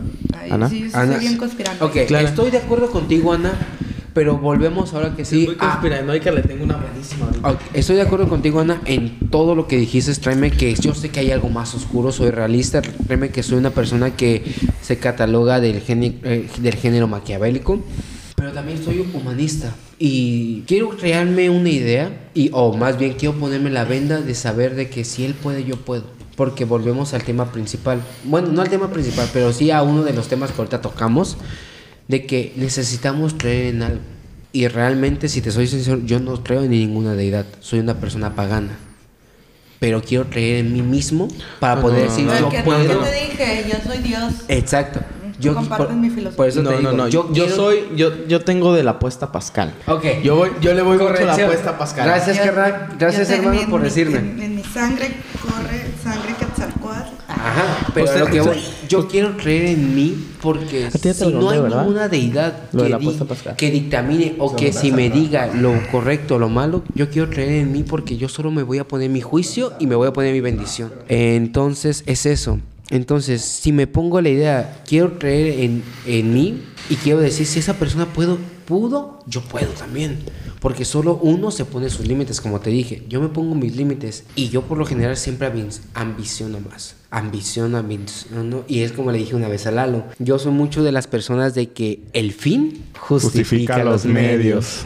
No importa cómo, La cara de siempre debe de haber algo. Es también como una frase que tenemos en, en cocina. ¿Cuántos No, años tienes? 25. Bueno, 24, 24, voy para 24. 25. Ah, yo todavía he pensado igual. Ajá. Hasta que me cambió la vida. hasta que llegaron los Entonces- Hasta que, Rockefeller. tengo un- hasta que tuve una hija. Hasta que llegaron los Rockefeller. No, no, esos ya los conocía. Mira. Antes que tú Bueno, yo este, pues. Explicando lo de la apuesta Pascal, tú ya te la sabes, ya Sí. lo dice que la escuchó de... ¿Usted sabe cuál es la apuesta escuché de, Pascal? de mitote. Háblale de tú. No, es Ana. ¿Tú sabes cuál es la, la, la apuesta Pascal? ¿Apuesta Pascal? No, ¿cuál es? ¿No? Había un filósofo, no me acuerdo en qué tiempos, ¿qué tiempos eran? ¿Te dije? No me acuerdo. Tú sácalo, Ok. investigo. Era, no me acuerdo el nombre, se apellidaba Pascal. De ahí viene la, El, el la apuesta. físico de los pascales. y- No me acuerdo, pero tenía un nombre raro y después Sí, su apellido era primaria. Pascal. Ahí está, este, espérame, viene de... ¿Dónde está el nombre? Pascal, Sí, sí, re- O sea, no me acuerdo el nombre, pero está medio raro. Sí, Aquí está. Ay, Blaise, Blaise, se pronuncia, creo que Blaise. corríjanme. Blaise Pascal. Blaise Pascal. Sí, sí, Ah, la verdad. ¿quién, yo? Este, Creó Blaise la Pascal- discusión en son las creencias Ajá. de Dios. Creó una discusión en sus tiempos de, de la creencia de Dios. Y él lo que hizo es de que apostó a que sí creía, a, a que sí este, existía ahora, Dios. Ahora, ¿sí creía o, No, o no, es como de... apostó, o sea, es una apuesta tal cual a que Ah, apuesto a que sí a existe. que sí. Ajá, Eh. porque es una apuesta tal cual porque tú no sabes, o sea, Porque poniendo mucho tiempo beneficios. fui agnóstica, o sea, era O sea, como de, no creo, pero no, no poniendo- niego la, la poniendo los beneficios, los Yo beneficios. creer un Dios más humano. Así te lo O sea, la- lo que consiste, lo que consiste la apuesta pascal es pones los beneficios y las contras. Los beneficios de que sí crees y no crees. El beneficio de que si crees es de que puedes ir al cielo, y llevas todos, todas lo- los requisitos que te manda la Biblia. a la ideología Ajá, la ideología católica. católica y cristiana. No, no, no, la cristiana es diferente, la católica Ah, no. es diferente. Acuérdate que los católicos piensan que si te arrepientes de corazón, Ah, vas al cielo. Lo mismo, o sea, y al final si haces las cosas bien vas al cielo, ¿no? Es No una- sé, es yo una crecí ideología que tiene en la religión la- católica y no, nunca me la creí. Es mucho la yo, ideología que tienen las religiones hoy en día, ¿no? Que si haces cosas en todas buenas, haces buenas, y este, sectas y esas cosas. Buen punto. haces buenos, ¿cómo se llama? Haces buenas aportaciones a, a tu vida social, vas a llegar a al, al cielo, ¿no? Lo que consiste en la apuesta pascal es de que haces cosas buenas, vas al cielo. Si, si existe el cielo, pues vas. Y si no, pues no fuiste. Y es lo mismo, si haces cosas malas, vas al infierno, no vas. Es una apuesta de que no, no estudias tal cual la, la Biblia, pero apuestas a que sí existe. O sea, pasas por una iglesia, te persinas, dices gracias a Dios o Dios esto, Dios Hasta hay el una otro. tabla sobre eso, ¿verdad? ¿Lo tienes presente? ¿Lo tienes presente? Soy pascaliano. Ajá. de Lo, tienes presente de que sí existe, por así decirse, tú apuestas a que existe, pero no sabes realmente si existe o no. Y eso es lo que se trata, Muy la apuesta pascal. los- Sí, realmente Que sí. mucho tiempo fui. Y no tiene nada de malo Y decirlo. ahorita llegué a la conclusión donde sí creo en Dios. Hmm. Pues porque el fin, yo soy parte de tenemos Dios que creer y en todos algo. somos- Ujú. Pues sí. somos. Llegando a lo que Tenemos lo que nos que dijo tenerle fe Tony. en algo a- o a alguien. Si no de nos pensar desboronamos. tanto, pensar y pensar y Así es. y platicarlo y estudiarlo y leerlo y verlo, y investigar y lo que sea, dije yo, ay, chinga su madre, creo y voy por la vida y les digo bendiciones, Dios te bendiga, Dios te con el favor de Dios. Pero no me, no me clavo en religiones, ni sectas, ni nada de eso, porque Dios te quiere. Dios eres tú, Dios es Él, Dios es- Pues No, sí. yo soy Dios. Fíjate, Ana, Todos que es algo que siempre me he estado preguntando y créeme que he llegado a la misma conclusión de que si ya tengo algo escrito en mí, en mi persona, ¿por qué tengo que seguirle dando vueltas? Es algo que no me deja, ahora que si no deja de girar en torno a mi cabeza, es como que ya, ya quiero parar. Si yo sé que soy agnóstico, si yo sé que eso, ¿por qué le quiero dar buscar algo, algo que ya está? Entonces es algo que no, no entiendo, simplemente. Entonces por eso digo, soy una persona agnóstica, sí, pero tampoco creo en, mi en lo que, no creo en lo, en lo agnóstico. Es como que hay algo más, hay algo más que no podemos lograr comprender a ciencia cierta. Entonces es mi- esa es mi investigación, buscarle y darle un sentido a todo eso, porque hay muchas cosas buenas y hay muchas cosas malas del no creer. El no creer es perder fe en algo o no tenerle fe a algo o a alguien. Y el humano, como yo lo he, como lo ha dicho mi hermano y como yo lo he dicho, el humano no puede estar sin tenerle fe a algo o a alguien. ¿Por qué? Porque se pierde, se queda en. Ahora que sí, usando las palabras de Dante Alighieri en el, en el famoso libro Infierno de Dante, se queda en el limbo. Totalmente se queda en el limbo. Caminando sin rumbo, sin un lugar. Y es así como uno llega a estar, ahora que sí, en el vacío, en el nada. Y es ahí donde yo me llego a sentir. Mm. Realmente así. Es por eso que digo, somos espirituales, somos personas Tenemos que humanas. trabajar nuestra espiritualidad. Ajá, todos. realmente, pero ¿qué pasa cuando una persona no tiene la espiritualidad? ¿Qué es eso del estar zen, hacer yoga, hacer meditación? Ujú. Ajá, o pero- sea, eh, por ejemplo, eh, hablando en el continente. Inclusive hay una droga que te ayuda a encontrarte. Sí. Yo no la recomiendo. la yo no la ayahuasca. recomiendo. Exactamente, la ayahuasca. Realmente, yo no la he probado, jamás la he probado y realmente... compañera del trabajo inclusive fue y dijo que, que fue muy muy suave para ella le, le- le ayudó mucho en el, el encontrarse porque dice que lo que lo que te ayuda es trabajar en cosas que tú no, no pudiste cerrar por así decirse de tu pasado Algo que obviamente puedes hacer yendo con un psicólogo o un especialista en el caro. estudio. cobran más La caro. ayahuasca te cuesta como mil pesos, Lo que ¿no? pasa Sí, es que eh, entiéndanse que las drogas hacen que nuestra meta, o sea, que, que, que tú alcances otro nivel de conciencia, por así decirlo. Por Bueno, así sí, eso sí. mi típica frase, ¿no? Amo Otro esa nivel- frase, otro nivel de Es que, conciencia. es que deje- déjame te digo, inclusive la marihuana que está prohibida aquí en México, no sé qué. California ya está aprobada y gracias, gracias a Dios, por eso es lo que vengo de la Pero- apuesta pascal. Pero gracias a en- Dios En es aprobada. California es recreativa, ¿eh? O sea, Sí, sí, sí, todavía hay por lo muchas mismo. limitaciones. Es de que inclusive gla- las grandes mentes lo han utilizado. Está, por ejemplo, Albert Einstein. No, y no solo eso, ¿tú sabías que la bandera de Estados Unidos está forjada en hoja de marihuana? La original, supuestamente la original. No, a mí no me ca- causa ningún tabú hablar de drogas. No, Desde- no, no, no, ni, ni a, ni a nosotros, De- ¿eh? Desde muy chiquita, eh, expongan algo y mis temas eran De droga. drogas o enfermedades Es de transmisión sexual. malamente- Siempre elegía esos dos temas. Malamente en México eh, por las calles se ha visto mucha droga. Entonces Se llama nosotros... tabú. Es el- Exacto. es el tabú Los temas controversiales. Normalmente, normalmente los mexicanos ya están muy relacionados con la droga. ¿Por qué? Porque es lo que más se mueve en las calles. Ok, está- estoy de acuerdo contigo, pero ten en cuenta que muchas de las familias mexicanas todavía tienen, tienden a tener como un tabú el hecho de la marihuana. Sí, sí, claro. Los- Satanizada ah, por las Exactamente, abuelas. está satanizada por las abuelas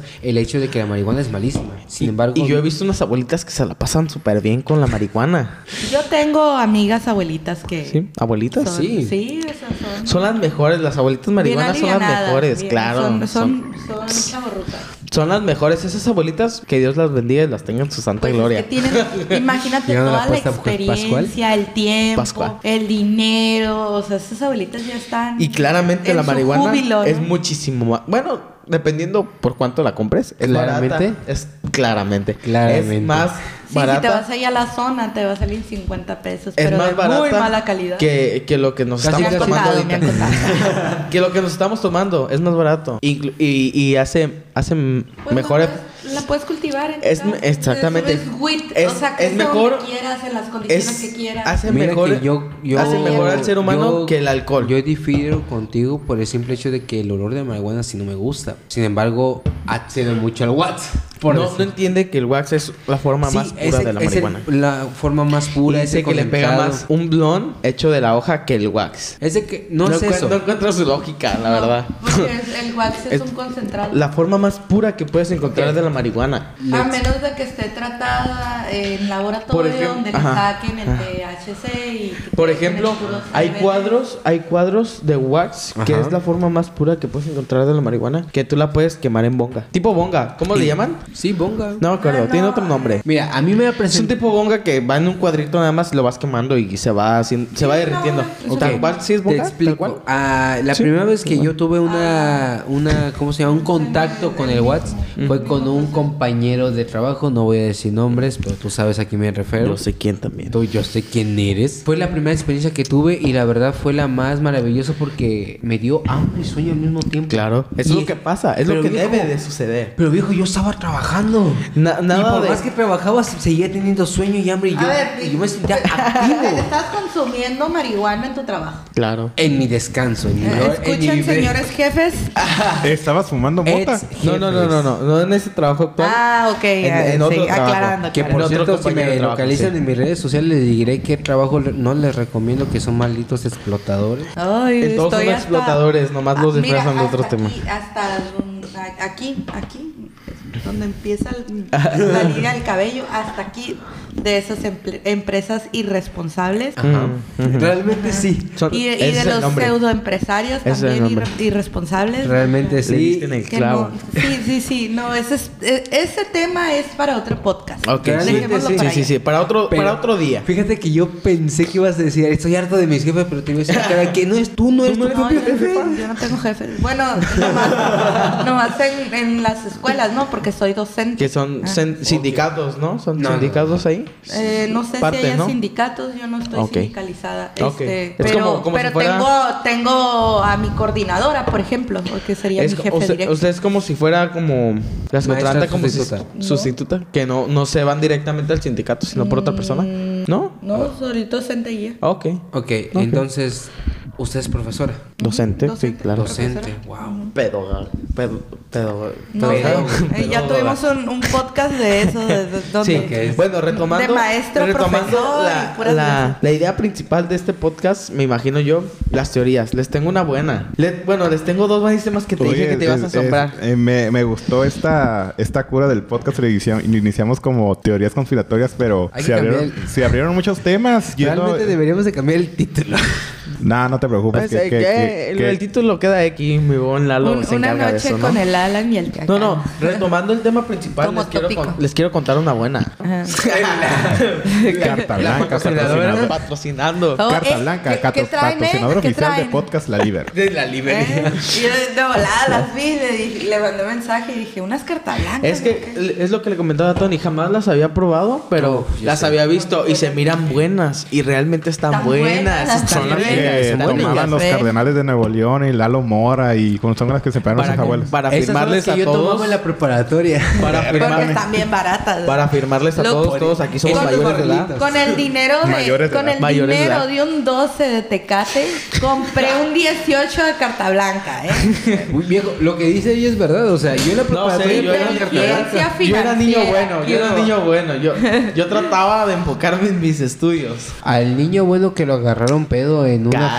Cállate. ¿Y qué te Eh, ya nos están Dije, exponiendo. era, era niño bueno, dije. Ah, Era. Era, era. Pero sí, Ah. sí, sí, banda. Me agarraron borracho en unas ¿Qué calles aquí en tiene? Tijuana. ¿Qué tiene? No, no, pues si me Es reconoces, ser humano. 16 años. Ah, no. No, no, no, no, no. Te corrijo, no tenía 16. Apenas había cumplido los 15. Ah, exacto, de respuesta. México. No sé, yo jugaba a las Barbies. México, ¿qué pedo contigo? todavía. ¿Cómo es que un menor de edad tenía alcohol? Tenía cabrito, tenía Capitán Morgan. Qué inconscientes los adultos, ¿eh?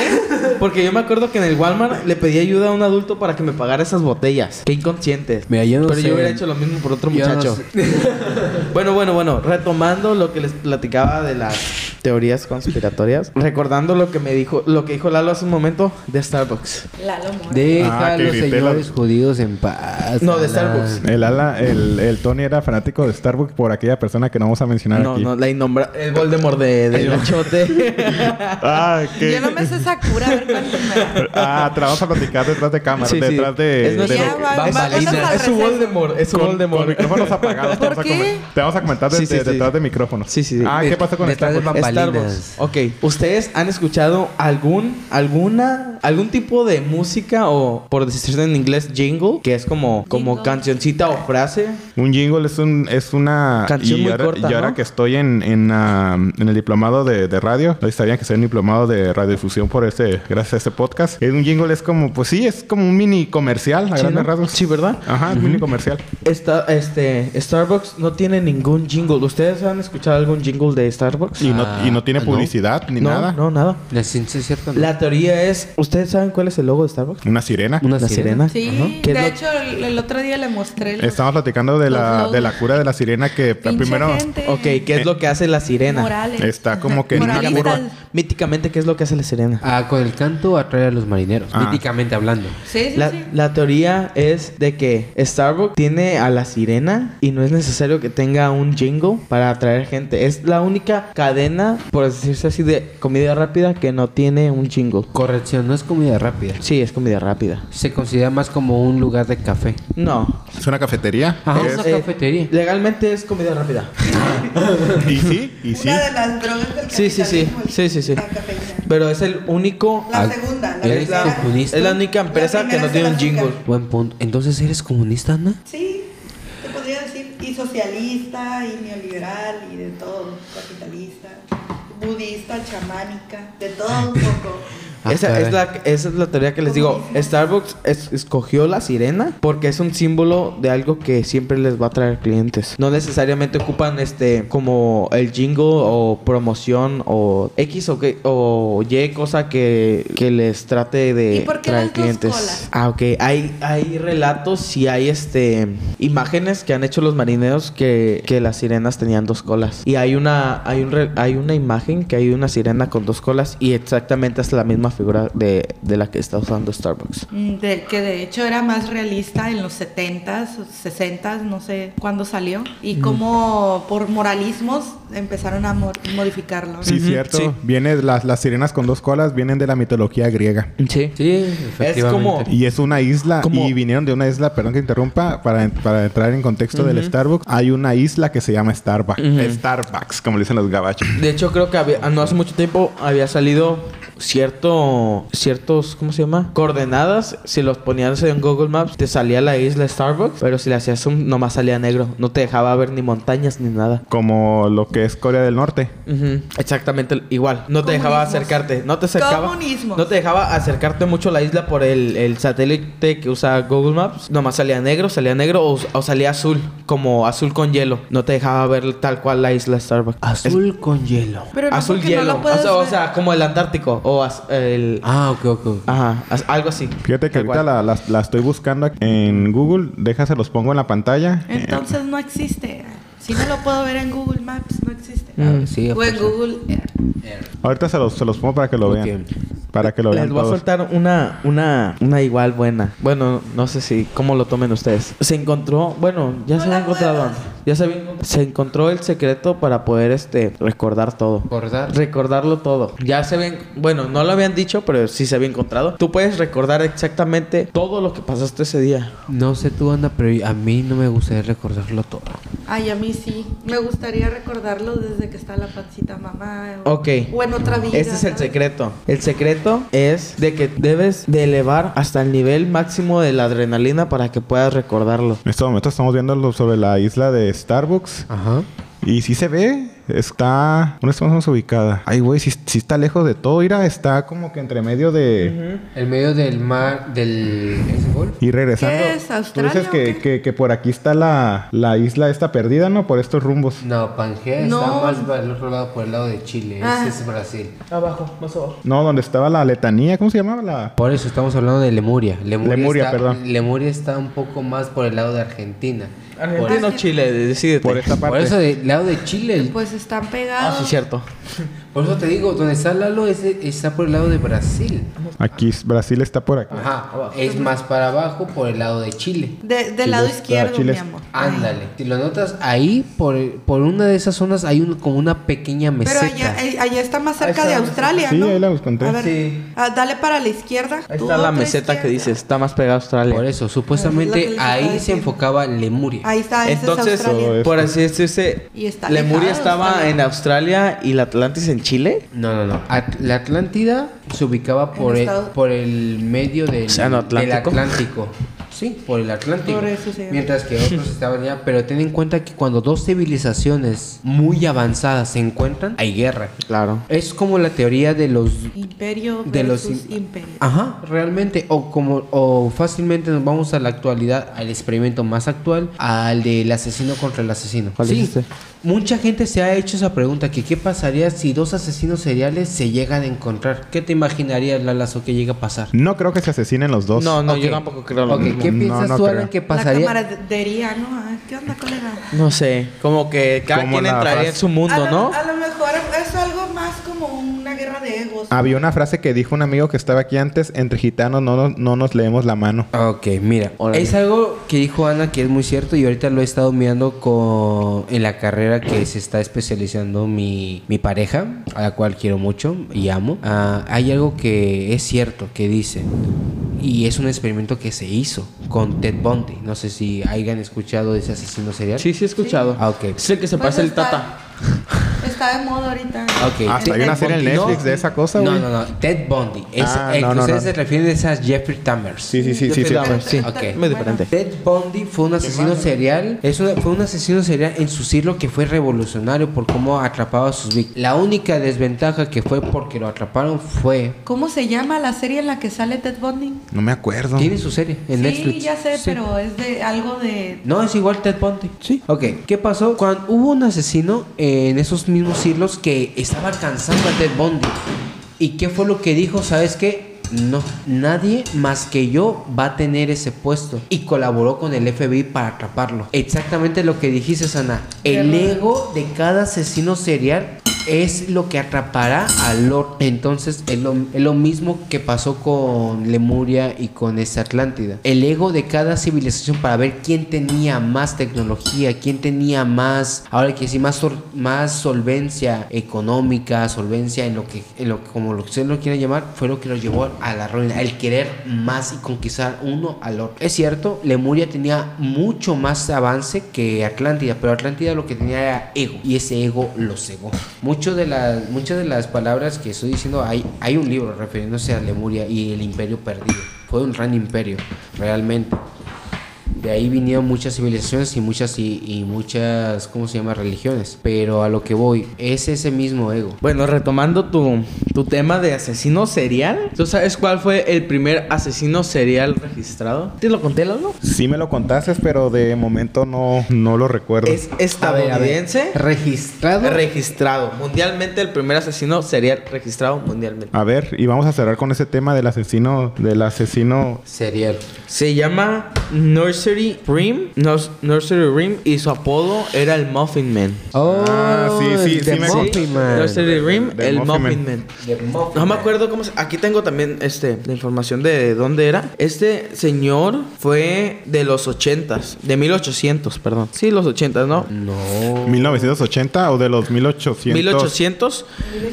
1890. Mi- No, 1800 cerrados, 1800. Se llamaba Freddy Thomas y era el, fue el primer asesino serial registrado. Bueno, documentado. Bueno, en, en Estados Unidos se dice Do you documented, know the Muffin documentado. Man? Y este señor vivía en Dru- Drury Lane, a ver si se pronuncia el, el lugar. Y da la casualidad que la canción que se le hizo a este señor, que se llama El Muffin Man, habla de Drury Lane y de cómo este señor secuestraba a los niños. Por eso fue el primer asesino serial documentado, se supone que de- del mundo, porque se le hizo la canción y se registró cuando lo, lo- lo agarraron, porque en, en su época este señor atraía a los niños ofreciéndoles muffins. Les ofrecía muffins para poderlos raptar, que en sus tiempos era como que en nuestros tiempos serían los dulces. Fue la canción Muffin Man, una advertencia para los niños sobre el asesino en serie del siglo XVI. Así es. ¿Para qué te vas tan en Tijuana. Sí, cierto, las Es que cierto. mataban a las, a las, a las personas de- trabajadoras sex- sexuales aquí en la, en la zona norte. Ajá, y, eso es cierto.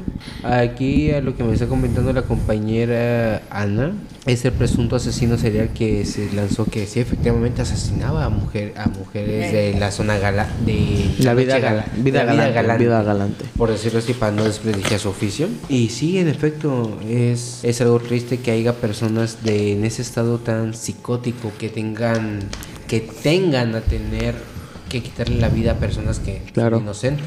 Realmente por algún trauma, por decirlo así, o alguna cosa del pasado que se hayan fijado en ellas que digan tengo que asesinarla. Es una enfermedad que sí hay que tomarse con mucha delicadeza y con la seriedad del caso por decirlo así. Cada, cada persona conoce sus demonios, pero yo creo que cuando una persona te pide ayuda y decir, sabes que necesito ayuda, eh, hay que tomarlo en cuenta y no entrar como el típico mexicano, no ocupas ayuda, psico no, sí ocupas ayuda. Eres hombre. Eres- Psiquiatra. Sí. Exactamente, o sea, muchos mexicanos dicen, somos hombres y tenemos que... No, Claro. somos hombres en efecto, pero no tenemos que callarnos. El error del mexicano, del ego mexicano, es callarnos lo que sentimos. Al Y no pedir ayuda. Ah, el no pedir ayuda. Y muchos dirán eso es de débiles. No, es de valientes. Porque si nos ponemos en ese contexto, dime qué hombre de antaño, de- hablamos de la época de mi abuelita, qué hombre de antaño te ha llegado y te ha dicho, ayúdame, necesito ayuda. Eso es de valiente. Ninguno hasta conocido. Ninguno, exactamente. Entonces,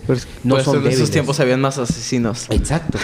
Ahorita tal vez haya más porque hay personas que no se han podido sanar, pero sé que si en dado caso se llega a tumbar ese tabú, por lo que es un tabú, sé que podrá sanar todas esas heridas y podrá cerrar un ciclo y va a bajar un poco la- tanto la del tanto los asesin- asesinatos, tanto va a bajar también el hecho de que ya no necesitamos cerrarnos. El hombre necesita sacar lo que lleva adentro. Muy buena reflexión, Tony. Y para concluir, ¿alguien quiere agregar algo? Gente el día se de habló, hoy. se habló, está- estuvo muy interesante, hablaron mucho y me gustó eso. Continuará.